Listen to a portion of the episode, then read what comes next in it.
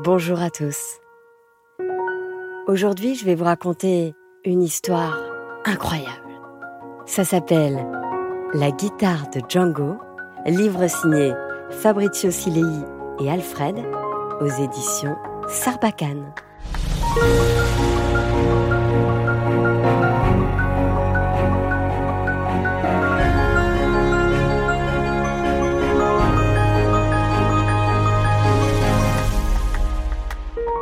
La guitare de Django, première partie. En ce temps-là, à Paris, quand les dactylos rentraient chez elles, quand les marchands de fruits rangeaient leurs étals et que les pâtisseries descendaient leurs rideaux de fer, quand les allumeurs de réverbères montaient dans le dernier métro, que la nuit descendait sur la ville et que la tour Eiffel s'illuminait de publicité, alors s'éclairaient les cafés et les bals, les lampions et les nightclubs. Alors apparaissaient des peintres extravagants, des pickpockets à la main légère, des musiciens déchaînés, des diables rouges de cabaret et les belles danseuses des folies bergères. Le monde s'évanouissait et la musique devenait le monde. Et comme chaque soir, à la même heure, il fallait se mettre à sa recherche et le trouver presto. Où est-il? Où est Django? Je ne sais pas. Comment ça, tu ne sais pas? C'est son tour dans une minute. Et toi, viens m'aider à mettre la main sur ce satané gitan. C'était tous les soirs le même cinéma. Une vraie rigolade. Il fallait courir le chercher dans les cafés, les roulottes des manouches, autour des tables des billards. En ces années d'insouciance, Paris était plein de phénomènes et les dames des années folles, étourdies de valses musettes, s'impatientaient. Alors on courait dans ce monde souterrain, par des escaliers qui montaient, des escaliers qui descendaient. Quelqu'un l'avait-il vu? Quelqu'un savait-il où il pouvait bien être fourré? Il fallait absolument le trouver avant le début du spectacle. Hé Maurice, pourquoi tu le jettes pas dehors, ce petit sauvage? Rigolait Narcisse, l'accordéoniste aveugle. Tu veux rire? Ce garçon ira loin lui répondait l'autre. C'est le plus phénoménal des phénomènes. Et c'est mon phénomène. Bah J'en ai vu tant qui devaient aller loin et qui n'ont jamais bougé d'ici, s'exclamait l'aveugle. Et il se remettait à rire comme un fou.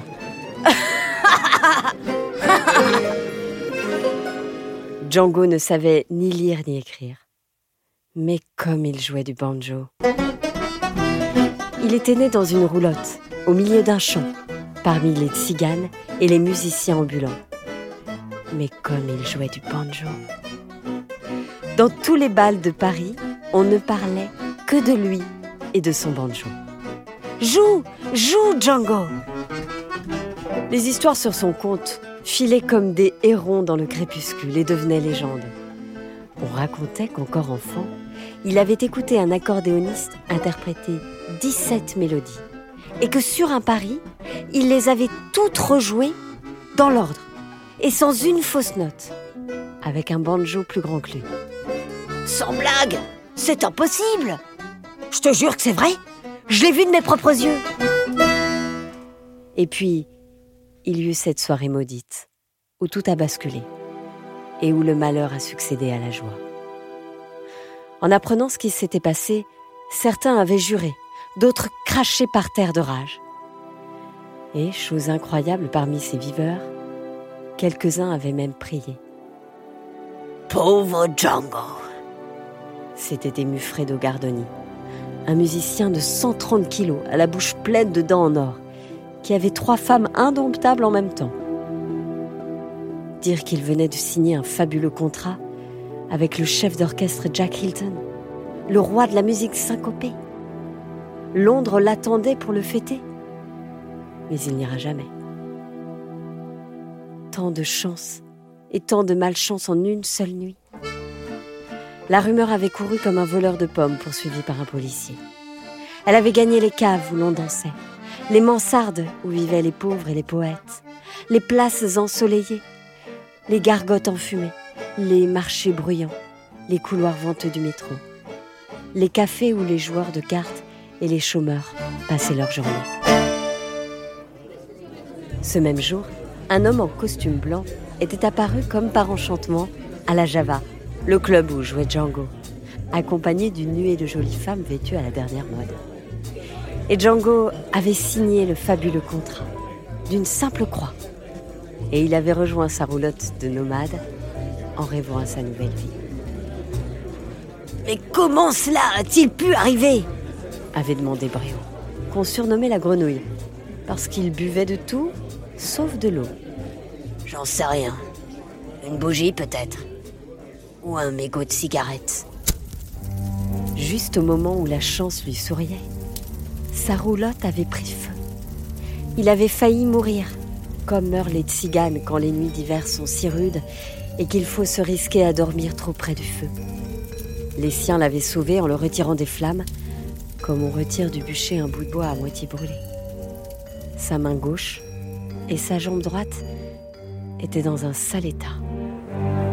Si nous n'amputons pas tout de suite, ça va s'infecter, vous mourrez, avaient affirmé les docteurs.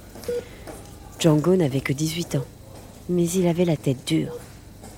Plutôt mourir que renoncer à jouer. Laissez-moi, avait-il répondu.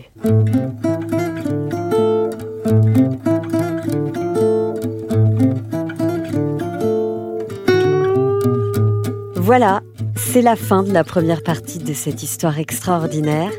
La guitare de Django, un livre écrit par Fabrizio Silei et Alfred, publié aux éditions Sarbacane. Très bientôt, nous allons mettre en ligne la suite et la fin de cette histoire.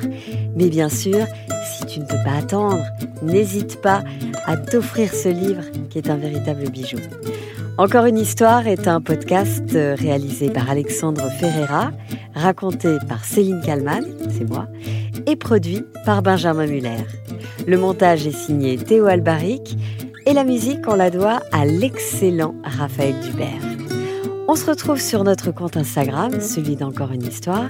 Et si vous souhaitez nous suggérer des thèmes de livres que vous aimeriez bien écouter en podcast, on est preneur d'idées. On vous dira aussi dès que la partie 2 de la guitare de Django est en ligne. À très bientôt!